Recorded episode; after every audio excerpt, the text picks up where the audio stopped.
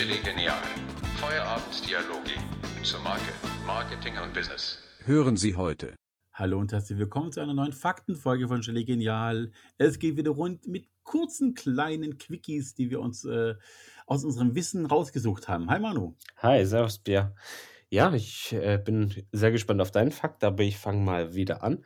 Sagt dir die Firma Rocket Internet was? Nein. Nein.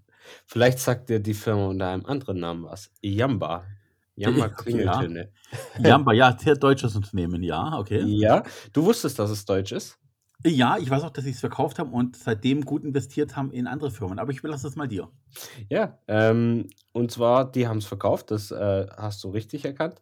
Und äh, was, was ich interessant war, das war, äh, fand, das waren zwei, drei Brüder, also prinzipiell, ich kannte ja mal nur als äh, nervende Werbung. Ich weiß nicht, hast du mal gekauft das? Ich habe nie einen Klingelton bei denen gekauft, aber sie waren halt einfach präsent.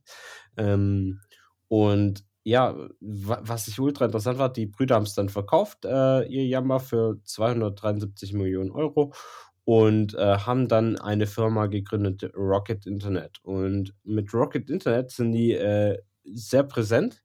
Ähm, seit 2006, sie äh, investieren hauptsächlich in Unternehmen, die im Internet vorhanden sind. Und was ich noch interessanter fand, ist, dass sich daraus dann auch ähm, das Unternehmen Zalando gegründet hat, das ja auch einer der erfolgreichen Online-Händler ist in, aus, aus deutscher Hand, ja.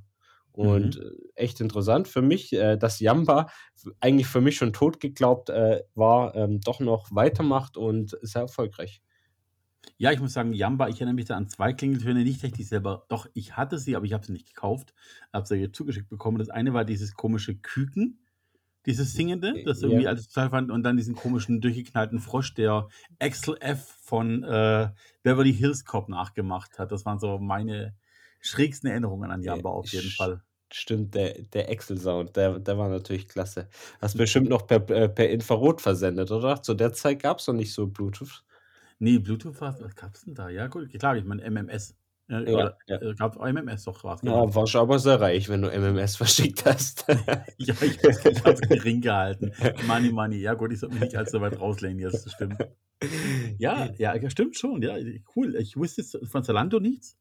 Okay. Ähm, aber das mit den drei Brüdern hatten wir doch schon mal in irgendeiner Faktenfolge. Da war es auch darum, dass einer berühmter war als alle anderen und äh, einfach äh, immer hinten, hinten dran gehängt ist. Stimmt, bei Walt Disney war das, glaube ich, dass es eigentlich Mhm. nicht nur Walter Disney war, sondern auch noch seine Brüder, die einfach immer hinten durchgefallen sind beim Berühmtheitsfaktor, oder? Ja, irgendwie ist es halt immer so, wie bei auch beim äh, ja, Mond, äh, ja, der wo zu, äh, die wo zum Mond gereist sind, ähm, alle sind gereist, aber wir, wir kennen alle nur einen Namen, der drauf gelandet ist, Neil Armstrong. Ja, Ähm, und seine anderen Kollegen, die auch im Shuttle waren, kennt halt keiner. Aber ich ja, finde es interessant, dass, dass so ein Unternehmen mit, äh, mit Brüdern, ich meine, ich habe selber einen Bruder, wir, wir sind, wir mögen uns, aber wir, wir streiten auch gerne, dass sich daraus trotzdem immer mal wieder ähm, ja, Familienbetriebe ja, bilden und äh, sehr erfolgreich sogar. Und ich glaube, das hält auch zusammen. Ja, also ich kann mir gut vorstellen, dass diese, gerade diese Streitereien sogar sehr produktiv sind, weil man einfach nicht diese Distanz hat und irgendwie diese Kontenance wahren muss, weil man kennt sich im Grunde genommen aus der Badewanne in gewisser Weise. Ne? Mhm. Äh, da kann man sich äh, um die Zurückhaltung sparen und da kann man relativ Tacheles reden. Die Frage ist nur, wie man damit umgeht. Und da muss man von zu Hause aus eigentlich auch lernen, einfach richtig zu streiten, auch produktiv zu streiten, ohne jetzt einfach nur boshaft zu sein. Ich könnte mit meinem Bruder auch keine Firma haben. Also vielleicht zu verschieden einfach, nee, das würde nicht klappen. Mit meiner Schwester auch nicht. Also ich habe ja Bruder und Schwester, ja, aber ich bin das Alpha-Männchen bei uns, also zumindest vom Alter her. ja. Ähm, und das, das würde nicht gut gehen. Das würde echt nicht gut gehen. In einem anderen Leben vielleicht. Richtig. Ähm, witzig, in einem anderen Leben ist in gewisser Weise auch ein Schlagwort, das gleich in meine Fakt kommt. Sagt der Louis, also wohlgemerkt, ich heiße Pierre, ich kann aber kein Französisch. Ich entschuldige mich bei allen, die ich jetzt beleidige mit meiner Aussprache. Ne? So, fangen wir damit mal an. Kennst du Louis Re Rearde? Nein. So, solltest du aber. Also ist schon mal ein Franzose, ne? Ist schon mal ein Franzose, ja, das stimmt vollkommen. Ähm, die Sache ist die, dass äh, wir ihm ein, ein, ein Augenschmaus des Sommers verdanken, und zwar den Bikini. Oh, okay, wusste ich nicht. Ja, ja, 1946 hat Louis Reard übrigens seines Zeichen eigentlich Maschinenbauer, ne? Das ist so, naja, gut, lassen wir das. Hat schon damals immer wieder auf dem Boden gemacht und ähm, hat aber einen großen Konkurrenten gehabt, so praktisch den Klaas Clever zu Donald äh, Dagobert Duck so ein bisschen, ne? Und Mhm. zwar dieser ähm, Klaas Clever war äh, Jacques Heim, der schon sehr lange Bademoden gemacht hat und auch immer berühmter war für seine Kollektionen. Und der hatte im selben Jahr, schon das früher, einen Zweiteiler namens Atom rausgebracht.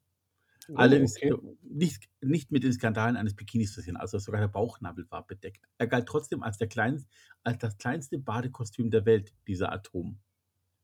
Ja, Atom sehr klein, hahaha. Aber du überlegst, da war viel Stoff. Das war im Grunde genommen heute, was heute ein Tankini ist. Also so, du hast Höschen und Oberteil, aber eigentlich siehst du keinen Unterschied, wenn die perfekt aufeinander liegen. Bloß könnte er auseinander rutschen.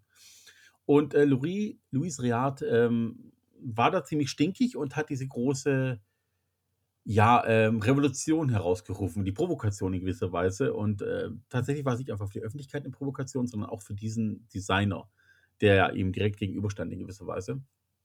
Und äh, Louis Riard hat seinen äh, Bikini angepriesen als vier Dreiecke mit ein paar Schnüren. Das war für 1946 schon ziemlich, ziemlich toughes Marketing, würde ich mal behaupten. Mutig, Und ja, mutig. ja, auf jeden Fall. Ähm, und er hat das dann praktisch auf einer Miss- und Modenschau in einem Schwimmbad äh, 16. Pariser Distrikt, Piscine Molitor, Piscine Molitor, wie auch immer man ausspricht, ähm, präsentiert am 5. Juli 46 und wenige Tage zuvor hat Amerika Atombombentests im Bikini-Atoll gemacht. Ne? Das weiß man vielleicht, dass der Name Bikini vom Bikini-Atoll kommt.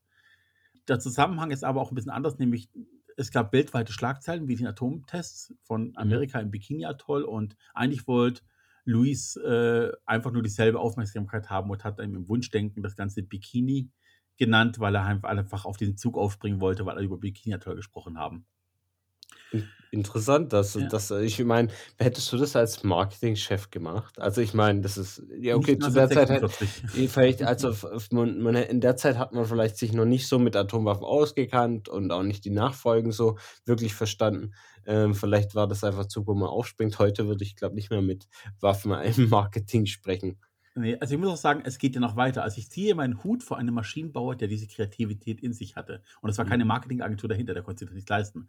Ähm, und zwar, wenn man weiß, was Bikini Atoll heißt, ist es noch witziger. Es ist eigentlich, also absolut, es ist ähm, nicht gerade freundlich gegenüber Frauen und auch nicht politisch korrekt, weil Bikini heißt so viel wie Land der vielen Kokosnüsse. Also Okay. es ist nicht so politisch korrekt und ich entschuldige auch, dass ich lache, aber es ist einfach genial, wenn man weiß, dass Bikini Land der vielen Kokosnüsse heißt und es ein Bikini jetzt hat einfach, naja, er soll Ja, was verdecken, aber nicht viel, ne? Ja, ja. Ja, Er, er ähm, hält ja auch die Brüste, ne? Ist, äh, kann man ja als Kokosnuss ja. sehen, oder? Und, und, und Filmen, in, in so ganzen Filmen wie Robinson Crusoe sind ja auch die Frauen obenrum, wenn sie nicht nackt sind, auch mit halbem Kokosnussschal und dann Stimmt, also ja. das ist, es passt ja irgendwie auch, ne? Ähm, das ging aber noch weiter und zwar hat er dann ja irgendwann für die Präsentation auch Frauen gebraucht, die, die Bikinis getragen haben. Und natürlich hat sich jede Frau dagegen geweigert, weil das war ja eine, ein Skandal und man hätte sich nicht mehr raustrauen können und die eigene Mutter hätte einem geohrfeigt und sowas in der Art, ne?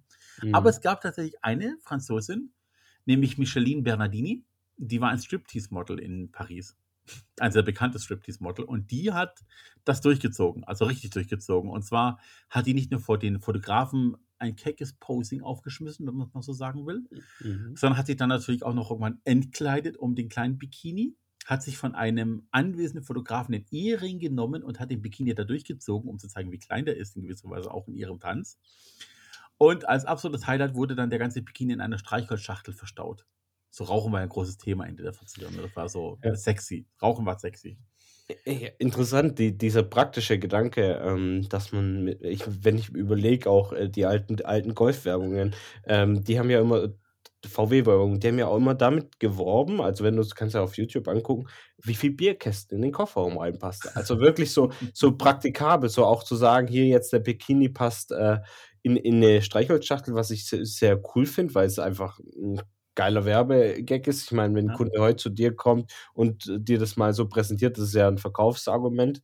Ja. Ähm, klar, das ist mit dem Ehering schwierig. Also, ob der Fotograf heute noch mit oder zu der Zeit noch danach mit seiner Frau zusammen war, fragwürdig. Ja. Aber äh, ich finde das interessant, dieser praktische Ansatz im Marketing.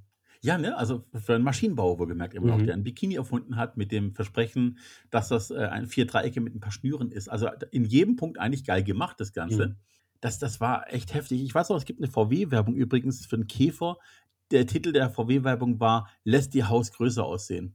Ich Auch geil, ja. Hat was, ne? Also, Ja. genau das Gegenteil. Übrigens hat sogar Steve Jobs mit dieser wir hatten's ja dem letzten erst Ja, von dieser kleinen genau. Tasche bei den Jeans mit dem iPod drinnen, ne? Der hat ja auch im Grunde genommen dasselbe Thema bedient, nämlich eine kleine Tasche, in der ein kleiner MP3-Player reinpasst, der kleinste seiner Zeit. Ja. Ähm, Besonders also ja auch bei seinem, ähm, ersten was äh, entweder das iPad oder das iMac, das hat er sich per Post zum zur Veranstaltung schicken lassen und hat dann vor allen diesen Kuvert geöffnet und gezeigt, wie einfach das zu verschicken ist. Also, wirklich so in 'nem, äh ja, in 'nem kleinen, äh, Umschlag, ähm, war das auch zu verpacken. Also, immer wieder der praktische Ansatz im Marketing ist, äh, irgendwie 'n sehr gutes Verkaufsargument.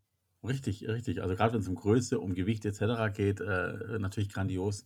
Allerdings muss ich sagen, Louis hatte oder Lou Louis Louis Louis Réard, wie gesagt, ich kann kein Französisch, ähm, hatte die ersten Jahre ehrlich gesagt, obwohl das Marketing ziemlich geil war, ähm, keinen Erfolg damit. Also, tatsächlich ging es so weit, Mhm. dass, äh, in Frankreich, wenn sich dann doch Damen an die Bikini rangetraut haben, mit Polizeieinsatz am Strand das verboten wurde. Also, wirklich ganz, ganz biedere Nummer. Mhm. Ähm, in manchen Ländern sogar bis zu 15 Jahre nach Erscheinen des Bikinis immer noch im Verbot bestand. Der Siegeszug des Bikinis hat erst richtig angefangen mit Honey Child Rider. Jetzt müsstest du als Filmfan eigentlich sagen: „Ah“, wirst du aber nicht nicht. zu meiner Zeit. Ja, stimmt. Also, aber Ursula Anders vielleicht? Wird's Das da hatten vielleicht hatten wir nicht Ursula Anders mal besprochen? Ne, das war ne, ne, das war jemand anderes. Also, es war das erste Bond-Girl aus dem Mhm. Film, äh, ähm, wie hieß denn der erste Bo Bond? Egal, auf jeden Fall. Aus Ich habe aber Bond gesehen. Den ersten genau. Bond habe ich gesehen. Und da ist er in diesem aus dem Wasser gestiegen, in diesem Mhm. orangenen Bikini mit diesem Kanonengürtel, nennen wir es mal in Mhm. gewisser Weise.